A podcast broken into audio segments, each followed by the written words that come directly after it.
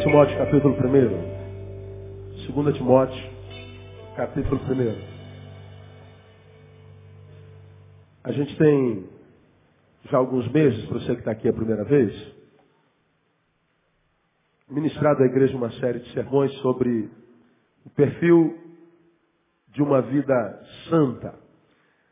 As marcas que acompanham a vida de alguém que de fato vive em santidade. E a gente tem tentado mostrar à luz da palavra o perfil dessa vida santa, em função das muitas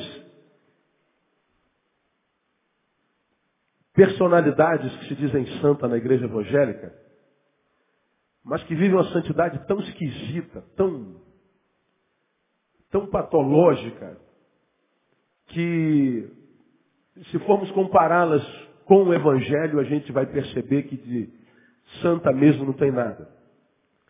Eu tenho viajado o Brasil e fora dele, e tenho me encontrado com, principalmente aqueles que se chamam de extravagantes hoje, pessoas que dentro do templo, no culto, nesse cronos que a gente está junto, seja, quando tem olhos sobre nós, mostram uma santidade tão grande, mas tão grande, que chega a impressionar as pessoas. E muitas vezes a impressão vai além da impressão, vai chega ao constrangimento. Eu mesmo às vezes estou em lugares onde eu vejo pessoas tão santas ministrando, são tão santas que eu, eu me sinto tão carnal, tão carnal, que a, a santidade dele na reunião me constrange. Parece que eu sou tão pequenininho, tão grande que ele parece. E falam de experiências, de coisas que sentiram, que fazem, que Deus disse ou deixou de dizer, que a gente analisa na, na, na história, simplicidade de cada um de nós, a gente, caramba, Deus dá esse cara o que não dá a ninguém. Mas a gente vai para o Evangelho e percebe que a santidade dos santos no Evangelho dificilmente exaltou a figura do santo. Antes, pelo contrário, a santidade dos homens no Evangelho sempre foram como que espelho. Quando nós olhávamos para ele, aquele espelho nos refletia para outro lugar. A glória é sempre para Deus.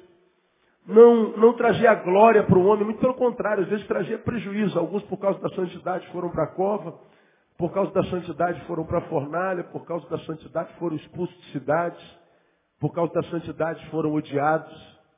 Por causa da santidade foram cerrados, lançados aos leões. Por causa da santidade foram crucificados de cabeça para baixo. Eram santos, mas tão santos que a respeito de alguns a Bíblia dizia o mundo não era digno desse ser humano. Então a, a santidade não exaltava o santo, mas era uma santidade que no santo refletia a glória daquele que o santificava. Diferente do que acontece hoje. Então, a gente tem personalidades de santidade na igreja evangélica hoje. Nós temos personalidades ilustres, nós temos os ungidões, as pessoas que falam de uma forma diferente, andam de uma forma diferente, se vestem de forma diferente, adoram de forma diferente, pregam de forma diferente. E a gente muitas vezes vê essa expressão aparente de santidade a gente fica impressionado e diz, caramba, eu nunca vou ser isso aí. Esse cara é de uma casta superior. Não, não é na nossa religião que existem castas. É numa outra religião. Não é no nosso país que tem castas. É numa outra, num outro país. Aqui não. Para Deus, Deus nos considera todos iguais. Pecadores, redimidos. E para Deus não existe um gidão nem um gidinho, nem maior nem melhor. Todos nós somos parte do mesmo corpo, com funções diferentes, mas ninguém é mais importante do que ninguém. Então nós, nós começamos a conversar sobre as marcas dessa santidade e nós aprendemos que quanto mais santo o sujeito, mais normal. Quanto mais santo, mais humano. Quanto mais santo, menos impressiona pela santidade, ele impressiona pela humanidade. E nós mostramos algumas marcas dessa santidade e falei, não se impressionem, estou falando para as minhas ovelhas, não se impressionem com a santidade de ninguém.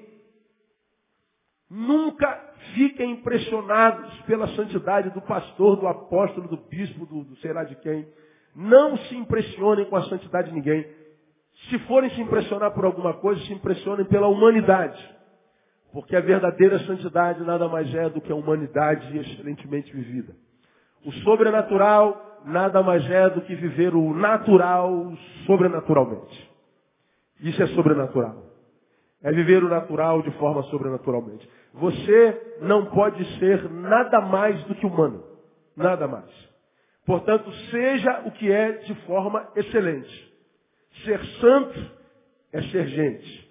Quanto mais santo, mais gente boa, mais sangue bom. Quanto mais santo, mais atraente, menos repelente. Quanto mais santo, menos santo parece ser, mais humano. E aí nós começamos, à luz de é, 2 Timóteo capítulo 1, mostrar algumas marcas do santo nesse diálogo que Paulo trava com Timóteo, seu discípulo.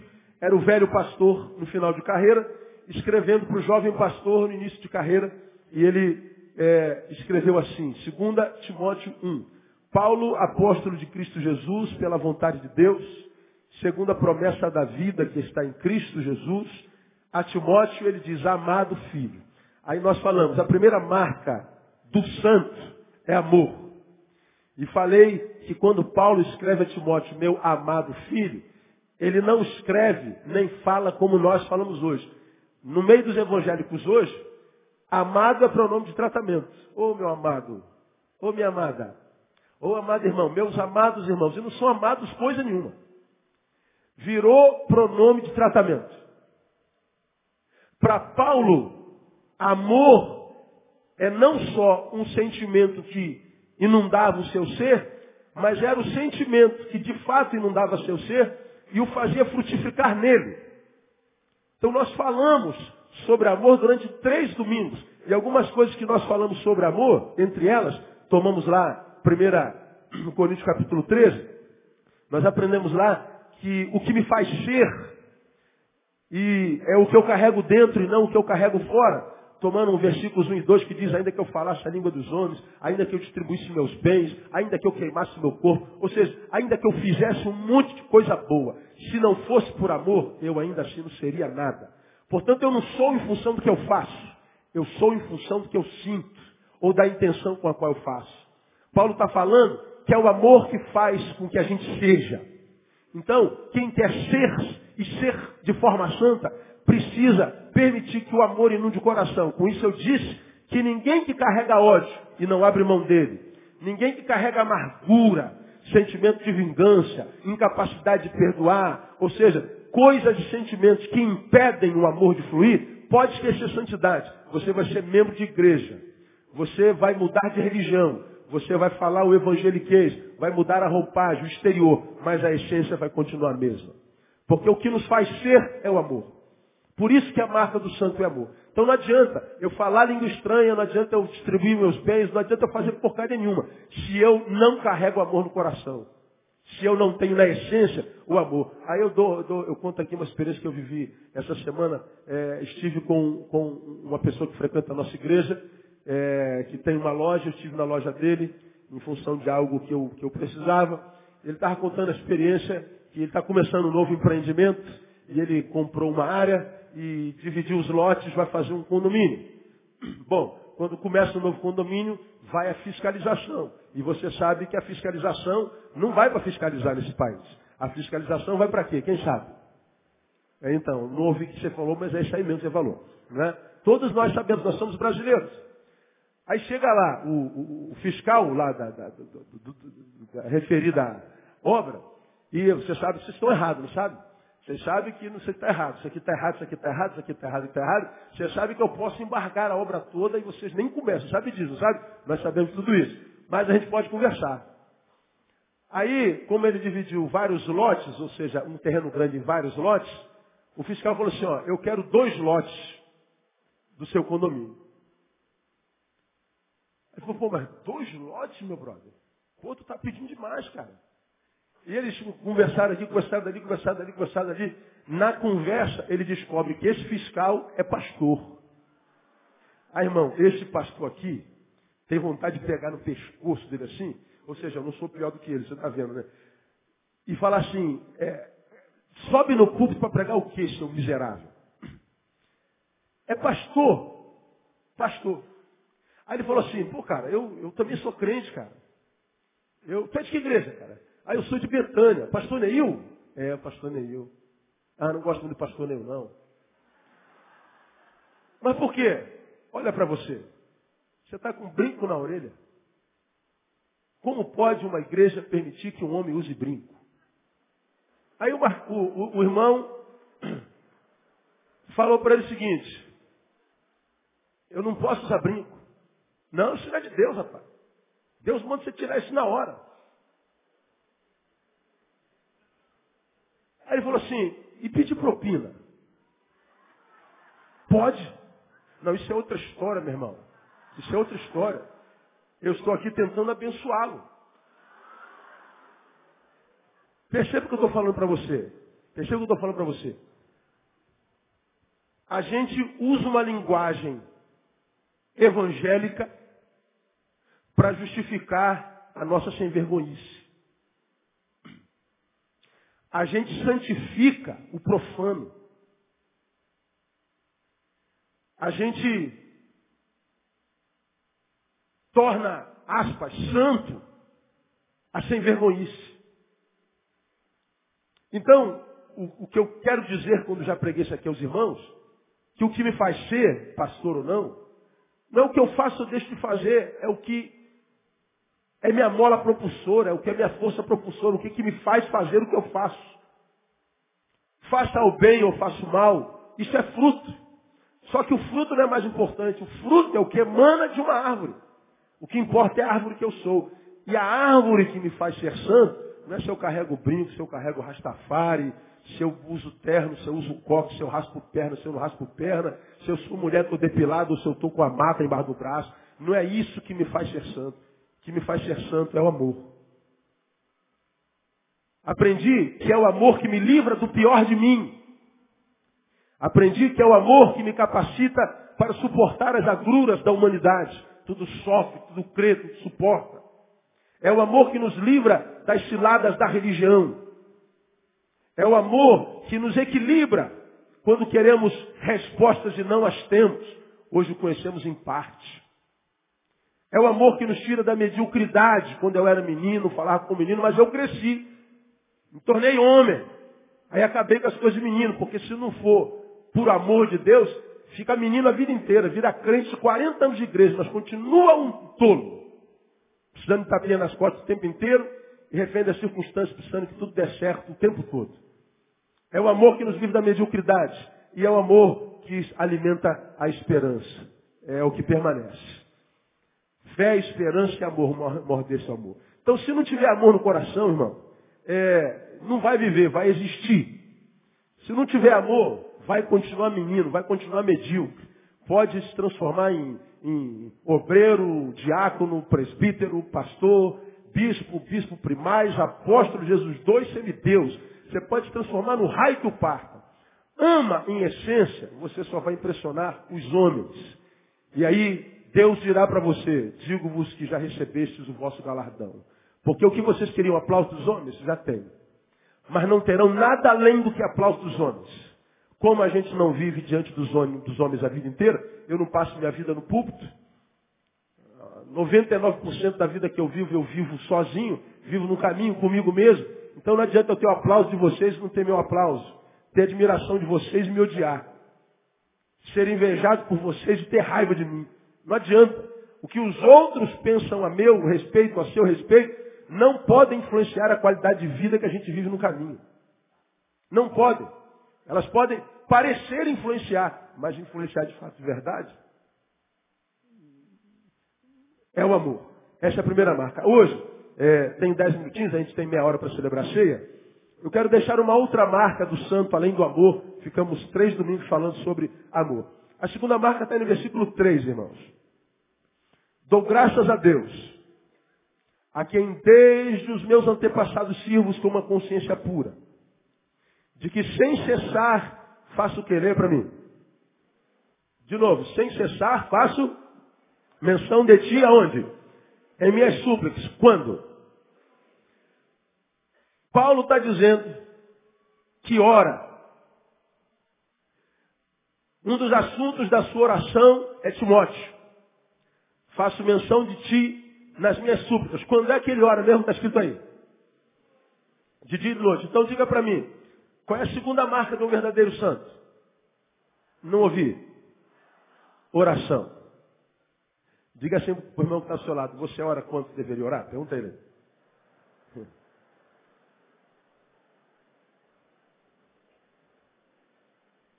Pois é, nem eu.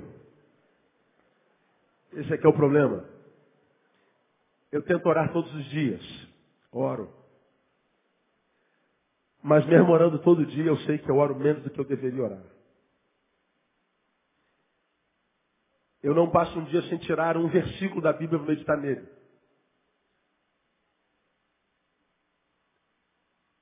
Todo dia tem que ter um versículozinho que me acompanha da hora que eu acordo, da hora que eu durmo. Um versículo. Mas eu sei que eu leio a Bíblia menos do que eu deveria ler. Eu oro menos do que eu deveria orar. E o que Paulo está dizendo, que ele era um santo, e a gente sabe que era, a gente conhece a vida de Paulo. Por isso eu peguei como referência. E não há como se transformar naquilo que Paulo se transformou. E no que que Paulo se transformou? Num derrotado vitorioso. Hoje nós somos vitoriosos derrotados. E eu explico por quê. Porque Paulo, ele foi criado aos pés de Gamaliel, Gamaliel, filósofo, homem que tinha ascendência social, que era invejado pela sociedade por causa da moral que tinha e do lugar que tinha na sociedade. Ele tinha autorização do governador para perseguir os cristãos. Ele tinha respeito, honra e glória. Tudo que um ser humano deseja na vida. Ele tinha sucesso. Mas no caminho de Damasco, ele teve uma visão daquele a quem ele perseguia. Paulo, Saulo, Saulo, por que me persegues? Quem é? Quem é? Eu sou aquele aqui que tu persegues. Lá no caminho de Damasco, esse homem honrado, esse homem de sucesso, esse homem intelectualizado, esse homem que era um mestre da sociedade, do saber da sua época, que influencia os filósofos até hoje, tem um encontro com Jesus que abre a sua vista, cegando-o. E depois que ele tem as suas vistas abertas pela cegueira, depois que a cegueira passa, ele não é mais o mesmo. E aí diz o texto que de perseguidor, ou seja, de alguém que detinha o poder, passa de perseguidor a quê? Digam vocês. A perseguido. Alguém que perdeu o poder. Ele passa de alguém que tinha ascendência social a alguém em decadência social. Alguém que deixa de ser alguém que era respeitado para ser alguém motivo de chacota. Passa da qualidade de vencedor para a qualidade de perdedor. Agora, um perdedor vencedor. Antes ele era um vencedor perdedor, porque o que faz a vida valer a pena é o que Deus pensa da gente, não o que os homens pensam da gente. Paulo, Saulo se transformou em Paulo depois da experiência com Jesus, e o que ele é hoje, inclusive depois de morto ainda fala, o é não em função da filosofia que sabia, não do mestre que teve, Gamaliel, não da posição social que tinha, mas por causa do encontro com o filho da Dona Maria, Jesus. Tudo que nós temos, sabemos, recebemos enquanto ministração de Paulo, recebemos e, e por causa do encontro com o filho da Dona Maria. Dona Maria, meu. Carpinteirozinho, Jesus de Nazaré. Foi Jesus que deu significância, de modo que ele passou de, perder, de vencedor para perdedor, mas um perdedor de posse da vitória. Hoje, nós muitas vezes seguimos o caminho contrário. Nós abrimos mão da relação com Jesus, de buscar intimidade com Ele para vencer na vida. E aí a gente se torna um vencedor. Temos ascendência social. Deixamos de ganhar salário mínimo para ganhar 10 mil reais por mês. Deixamos de ser um desconhecido na sociedade para ser alguém que recebe aplauso. Somos um vencedor perdido. Porque o que a gente conquista, se conquistamos perdendo intimidade com Ele, nada disso não completa a nossa vida. Que faz a nossa vida valer a pena é relação com Deus. Porque você já aprendeu que aquilo que a gente constrói e consegue, conquista, Com muito esforço, alguém com maior esforço tira de nós. O que ninguém tira de nós é o que Deus gerou em nós. É o que a gente aprendeu lá com a vida de Jó. Trabalhou a vida inteira. Se transformou um dos homens mais ricos do universo. Num dia, Satanás tirou tudo. Pior, com a permissão de Deus. Satanás só não tinha autorização para tocar no que ele era, no que ele tinha. Ele tinha toda a autoridade. E tocou. Tirou famílias, bens, saúde, tirou tudo. Só não tirou a fé e a alegria que era gerada pelo Espírito Santo de Deus. Jó estava capacitado para a vitória, Jó estava capacitado para a derrota. Hoje, a maioria de nós só está capacitado para a vitória. E qual é o problema disso? A gente não vence sempre. Ninguém, como eu tenho empregado, que está sentindo dor, deveria se entregar, porque toda dor tem prazo de validade, ela passa. Você pode dizer glória a Deus ou não? Mas o oposto também é verdadeiro. Ninguém que está bem, celebrando a vida inteira, deve se ensoberbecer, porque também não há alegria que dure para sempre.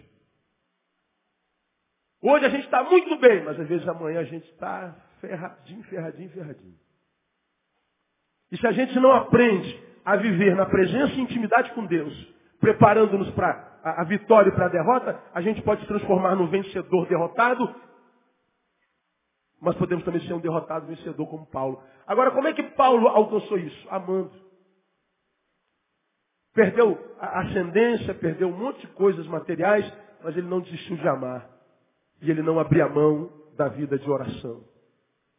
Então, falar de oração, irmão, é chover no molhado, é bobagem. Pregar para crente sobre oração é quase uma redundância.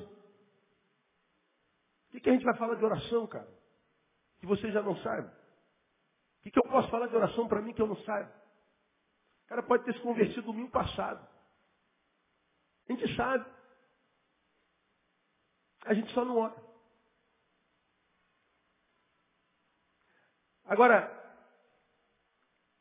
se a gente sabe do poder da oração e não ora, o que está acontecendo com a gente? Para mim é simples. Quando a gente sabe o que tem que fazer na vida espiritual e não faz, é porque a vida espiritual está diluindo dentro da gente. Isso é uma realidade profética na Bíblia, na Bíblia desde sempre, que diz que antes da vinda do Messias, nós seríamos alcançados pela apostasia. A apostasia é a perda da referência espiritual, a perda do apetite espiritual. A Bíblia diz que viria o espírito da iniquidade. Iniquidade é o pecado sem peso. É o pecado tornado bichinho de estimação. Já faz parte da nossa história. Ele já não gera mais dor. A nossa consciência está embotada. Isso é iniquidade. E a Bíblia diz que a, a, vinda do Messias seria marcada pela iniquidade, pelo espírito de iniquidade e pela apostasia. E a apostasia começaria pela casa de Deus. E a gente tem aprendido daqui desse púlpito que a missão que o diabo veio cumprir é matar, roubar e destruir. E nós já aprendemos que ele mata sem tirar a existência. Ele mata a gente, mas a gente não percebe que está morto, que está morrendo. A gente vai morrendo e morre, mas a nossa agenda continua cheia, a gente continua indo à igreja, a gente continua participando de campanha, a gente continua fazendo o que fazia sempre, a gente continua fazendo tudo que sempre fez, sem saber que está morto. Porque o que ele mata é a motivação, é a essência. É a capacidade de fazer o que a gente faz, mesmo que ninguém tenha mandado a gente fazer, ou fazer o que a gente precisa fazer dentro do quarto, ou seja, sem que ninguém esteja olhando para nós. Uma vez eu preguei aqui, deixa eu ver se vocês se lembram disso. Tem tempo. A pior ordem a ser cumprida, qual é? Como que é? Rapaz, vocês se lembram, se surpreenderam. Faz muito tempo isso. A pior ordem a ser obedecida é aquela que não foi dada. Tem como explicar de novo, pastor? Tem. Bom, a gente sabe porque nós somos feitos novas criaturas, o que precisa fazer e o que não precisa. O que deve o que não deve. Só que não tem ninguém do nosso lado o tempo inteiro, meio esquerda, esquerda, meio esquerda, a palavra diz esquerda, Pô, mas a esquerda é tão sem graça, Senhor, que a verdade é amarga, a mentira é sempre doce. Então, o caminho estreito, às vezes, não, é o correto, e o correto nem sempre é o, é o, é o gostoso, né? Aí a gente sabe que é para cá, mas a gente dá um jeitinho, como o pastor safado, que pediu a propina, mas que estava preocupado com um brinco na orelha. A gente evangeliciza. Jesus tem misericórdia, né? A gente usa uma linguagem evangelical para sacralizar o pecado. E a gente vai comete o pecado, mas de forma sacrossanta. Uma parte nós diz assim, não deve, mas outra parte, outra parte diz, o que é que tem? Se houvesse alguém lá dizendo assim, não faça isso, talvez a gente vazava, porque alguém deu uma ordem. Mas não tem ninguém ali para dar ordem. Ninguém ali mandando fazer. A gente simplesmente sabe pelo Espírito Santo de Deus que deve fazer ou não deve fazer. Mas não tem ninguém aqui controlando a gente. Não tem um pastor olhando para a gente. Nenhuma ordem foi dada. Então eu não cumpro essa ordem, mesmo sabendo que essa ordem, mesmo não tendo sido dada, ainda é uma ordem. E a pior ordem a ser cumprida é aquela que não foi dada. Só cumpre uma ordem que não foi dada quem é santo. Você não foi santo, irmão. Pô, ninguém me disse que era proibido. Ninguém me disse que não podia. O tempo inteiro eu ouço ou pessoas me perguntando, ou escrevendo, ou me parando. Pastor, pode isso? É, tem, tem, uma, tem, tem um e-mail que eu li ontem. Você vê, esse e-mail foi mandado há uns 10 dias. Não adianta, irmão. São 100, 150 dias. Não dá para ler tudo. Aí o jovem perguntou assim, eu não sei que é, se você estiver aqui, por favor, eu só estou usando o e-mail como exemplo, não estou estabelecendo juízo. Aí ele perguntou assim, pastor, eu gosto da Lady Gaga. Lady Gaga, eu não sei. É Gaga? Eu não sei quem é Lady Gaga. Ah, mas todos os meus amigos dizem que a gente não pode ouvir a música dessa mulher que ela é satanista. Posso ouvir a música da Lady Gaga ou no, da Lady Gaga ou não posso? Eu falei, eu não sei nem quem é essa Gaga, mano, essa Gaga. O que, que eu vou responder? Eu não sei, eu ainda estou pensando o que, que eu vou responder nesse meio. Ah, pode ou não pode? Você sabe se pode ou não pode. Alguém perguntou na aula dominical, pode tomar um copo de vinho? Ah, eu acho que pode, eu acho que não pode. Não pode, não pode. Você sabe se pode ou não pode. Você sabe. A gente não tem que estar dizendo, não tem um manual. O manual é Bíblia Sagrada. Agora, se a gente for analisar no é proibido ou não é proibido, eu respondo, isso aqui eu respondo. À luz da palavra. Nada é proibido. Pastor, não fala uma coisa dessa que esse pessoal escuta, então vou repetir. Você pode fazer o que quiser. Aí levanta um, um, um presbítero, pastor, posso fumar maconha? Pode, à luz da palavra pode também. Que isso, meu Deus. O senhor está vindo bem, pastor. Pastor, posso, para, posso participar de, de, de um baile de orgia? Pode também. Pastor, posso sair do culto e encher minha cara? Pode também. Deixa o cachorro lamber tua cara lá. A Bíblia fala que você pode tudo. Se você não pode tudo, você não é livre. Agora a Bíblia diz, se pois o Filho vos libertar, você é livre ou não? Amém ou não? Livre para fazer o que quiser. Vamos à boca do apóstolo diz, todas as coisas me são lícitas. Quantas coisas são lícitas? Todas, mas o versículo não termina aí. Mas nem todas as coisas convêm. Todas as coisas me são lícitas, mas não me deixarei dominar por nenhuma delas. Então, a Bíblia diz assim, filho, a questão não é se pode ou não pode. Se a questão fosse essa, eu digo para vocês, pode. Agora, nem tudo que pode é conveniente. Agora, quando a gente entra no campo da possibilidade, a gente pode tudo, não precisa perguntar se pode ou não pode. Agora, e no campo da conveniência? Aí, irmão, é contigo. É você o Espírito Santo. Porque sobre o que convém e não convém não existe ordem. E se existe, e elas existem, elas não são dadas. É obra do Espírito Santo dentro de nós. Para alguns aqui, tomar vinho é pecado, mas se você for a Portugal, eu vou estar em Portugal em novembro.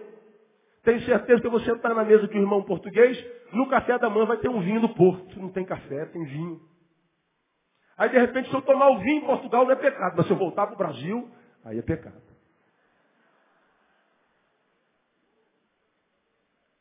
Bom, aqui eu só posso casar com uma mulher.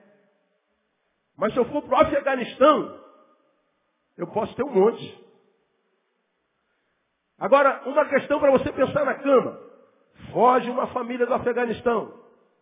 Por causa das guerras, ainda mais agora que os Estados Unidos está saindo. E foge o irmão que se converteu lá no Afeganistão com as quatro esposas dele e os doze filhos das quatro esposas. E vem morar na comunidade em frente à igreja Batista Betânia. Aí logo mais à noite chega na minha igreja, pastor Neil, eu falo um pouquinho de português, mas eu sou afegão, estou aqui com as minhas quatro esposas e meus doze filhos. Eu queria congregar na sua igreja, o que, é que eu faço? Se você fosse pastor, o que você faria? Não vou lhe responder. Vai morrer de curiosidade. Pois bem, fazer o quê? Não é verdade? Então a conveniência vem no campo da santidade. Por isso que a gente não pode se meter na vida de ninguém. Agora, o que a gente analisa são os frutos. Agora, uma das marcas do cristão é a oração, para que através da oração tenha intimidade com Ele. Nós vamos falar um pouquinho sobre oração nos próximos domingos. Agora, vamos tentar falar da oração. Vou tentar mostrar algumas coisas que vocês não sabem. Vou tentar mostrar algumas coisas que a gente não vê a partir da oração. Mas você já aprendeu aqui para a gente terminar, para a gente começar a nossa ceia, que oração, lembra que eu já preguei sobre isso aqui? É aquilo que torna o meu encontro com Deus em relacionamento. Lembra que eu preguei sobre isso aqui há bem pouco tempo atrás? Eu me encontrei com Jesus no caminho. Pum, me esbarrei. Paulo. Encontrou-se com Jesus. Bom, o fato de eu me encontrar com alguém não significa dizer que eu comecei com esse alguém um relacionamento. Ora, quando eu me encontro com Jesus nesse tempo, me encontro com sua palavra porque a fé é gerada pelo que se ouve. A fé vem pelo ouvir. Ouvirá a palavra de Deus. Então, a fé é gerada porque Deus falou comigo. Amém ou não? Legal, a fé foi gerada. Agora, o fato da fé ter sido gerada em mim, escuta aí, irmão, não significa dizer que eu comecei um relacionamento com Deus. Porque até agora, Deus falou comigo, mas eu ainda não falei com Ele. Isso é monólogo, isso não é diálogo. Isso não é relacionamento. Tente se relacionar com alguém com quem você não fala, só ele fala contigo. O relacionamento acaba, ninguém mantém-se em relacionamento que não seja dialogal. O que faz o relacionamento, relacionamento, e que faz o relacionamento valer a pena, é a resposta, é a troca, é o câmbio. Quando a gente se relaciona com alguém e a gente percebe que está dando muito mais do que recebendo, a gente para esse relacionamento. E eu já parei muitos relacionamentos assim na minha vida. Só dou, dou, dou, dou, dou e recebo. Você deveria fazer o mesmo. Porque ele fica desequilibrado. Nada que é desequilibrado abençoa. Nada. E a gente muitas vezes insiste no relacionamento onde só um faz, só um dá, só um renuncia, só um investe. Ambos adoecem. Ambos. Aí a gente acredita, nós cristãos, porque a fé foi gerada no meu coração, a palavra de Deus me convenceu do pecado, eu acredito que isso é o início de um relacionamento. Não. Quando Deus falou comigo gerando fé, Ele falou comigo. Agora, quando é que se transforma em relacionamento? Quando eu falo com Ele. Eu falo com Ele através da oração. Ele fala comigo através da palavra, eu falo com ele através da oração, eu falo com ele através da oração, ele fala comigo através da palavra. Quando ele fala, eu falo, isso é relacionamento. Agora, quando só ele fala, ou quando só eu falo, isso não é relacionamento. Por que, que eu preciso orar? Porque eu preciso transformar meu encontro com Deus em relacionamento. Eu preciso que essa, esse encontro se transforme em encontro de intimidade. Eu preciso me transformar na noiva dele. Na noiva é a mais íntima. A noiva é aquela que se transforma num com ele. É um relacionamento não só de aparência, mas de essência. A gente se transforma na mesma, na mesma essência. Como que isso acontece? Através da oração. Por isso quem não ora é um visitante dentro da própria casa. Quem não ora é como aquele filho que é filho. Nós o parimos. Mas quando ele era bebê, ele foi embora com o pai lá para Paraíba. Voltou depois de 35 anos. Quando volta depois de 35 anos, continua sendo filho, mas não tem intimidade. Continua sendo filho. E esse filho vai se encontrar com o pai. Continua sendo pai, mas não tem intimidade. Você de repente vai amar o padrasto que te criou mais do que ama o pai de verdade. Deixa de ser pai por causa disso, sim ou não? Mas o amor, a intimidade, a relação não é a mesma que ele tem com o padrasto. Costuma dizer que pai é quem cria. Agora, o que, que Deus é para você? Ele só te pariu? Ou ele te cria? Tem relacionamento contigo? Ou será que ele te pariu e você foi ser criado por outro Deus? Por algum padrasto ou madrasta? Cada um sabe de si, não é verdade? Oração. Aí aqui eu quero terminar falando da importância da igreja para mim. Não escondo as realidades das mazelas da igreja, mas falo como quem está dentro. Não sou como aqueles que saíram da igreja e jogam pedra de fora para dentro.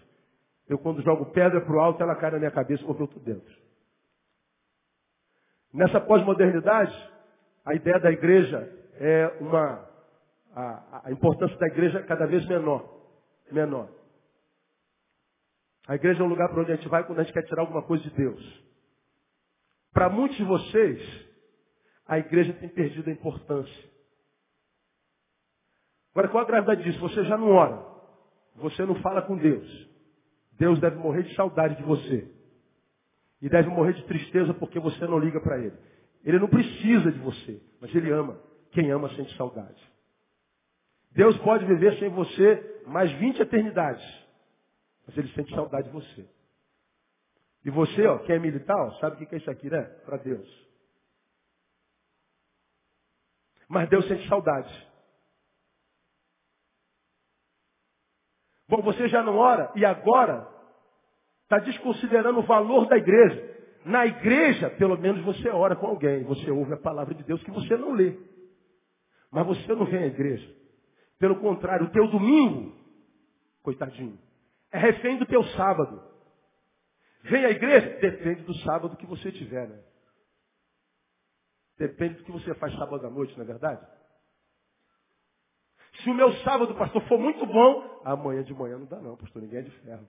Irmão, vai te catar. Eu ia mandar você para outro lugar, mas não vou mandar. Vai ser escandaloso demais. Por isso que está nessa porcaria de vida que está. Porque até o teu domingo é refém do teu sábado. Agora, veja se o que o teu sábado gera na tua vida, gera enquanto sabor para a eternidade. Não, gera enquanto sabor para o sábado. Eu adoro sábados à noite. Adoro sexta-feiras à noite. Adoro a noite. Sai direto com a minha morena. Teatro, cinema, restaurantes. Curto a beça minha vida, todo mundo sabe disso. Agora eu sei que todos os prazeres que eu tiro nas noites, ou nas tardes, ou nas manhãs, são prazeres que serão prazeres em mim naquele tempo. De manhã ele já não serve para nada. De manhã minha carne quer mais.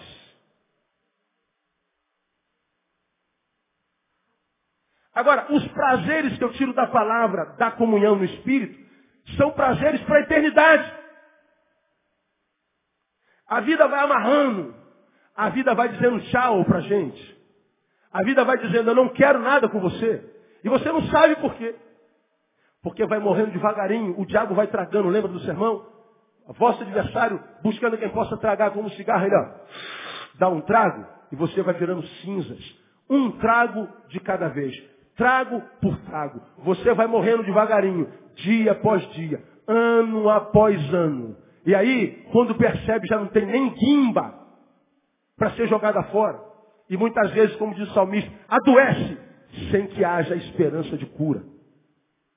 Então eu me encontro com muita gente doente, que chega perto da gente esperando que a gente tenha pena. E muitas vezes a gente não tem e fica com raiva. Porque as placas de Deus estão aí mostrando o quanto está morrendo. Mas não adianta, perdeu a capacidade de ouvir. Adoro viver. Eu quero viver 200 anos. Quero, como já falei aqui brincando, fazer o culto fúnebre de quase todos vocês aqui presentes. Se Deus me der graça, vou estar lá, de pé, fazendo teu culto fúnebre. Ou seja, quero morrer depois de vocês.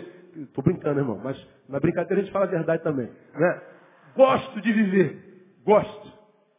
Mas, irmãos, o que eu estou te falando? Nada do que eu faço de prazer na minha vida vai conseguir me tirar da alegria de me alegrar com aquele que é a fonte de toda alegria, que é o meu Deus, é Jesus de Nazaré. Isso que eu tenho tentado ensinar a vocês e alguns não aprendem nunca. Ah, pastor, pode fazer aquilo? Você pode fazer tudo, irmão.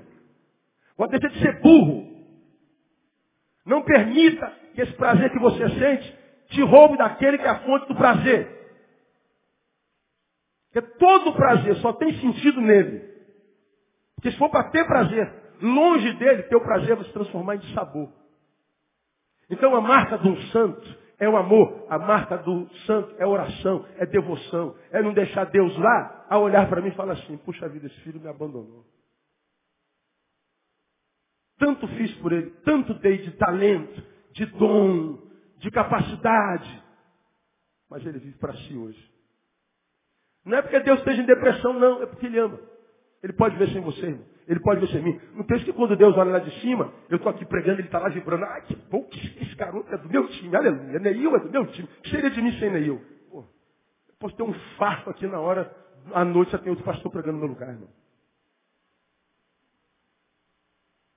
Deus não está vibrando porque a gente está do lado dele, não.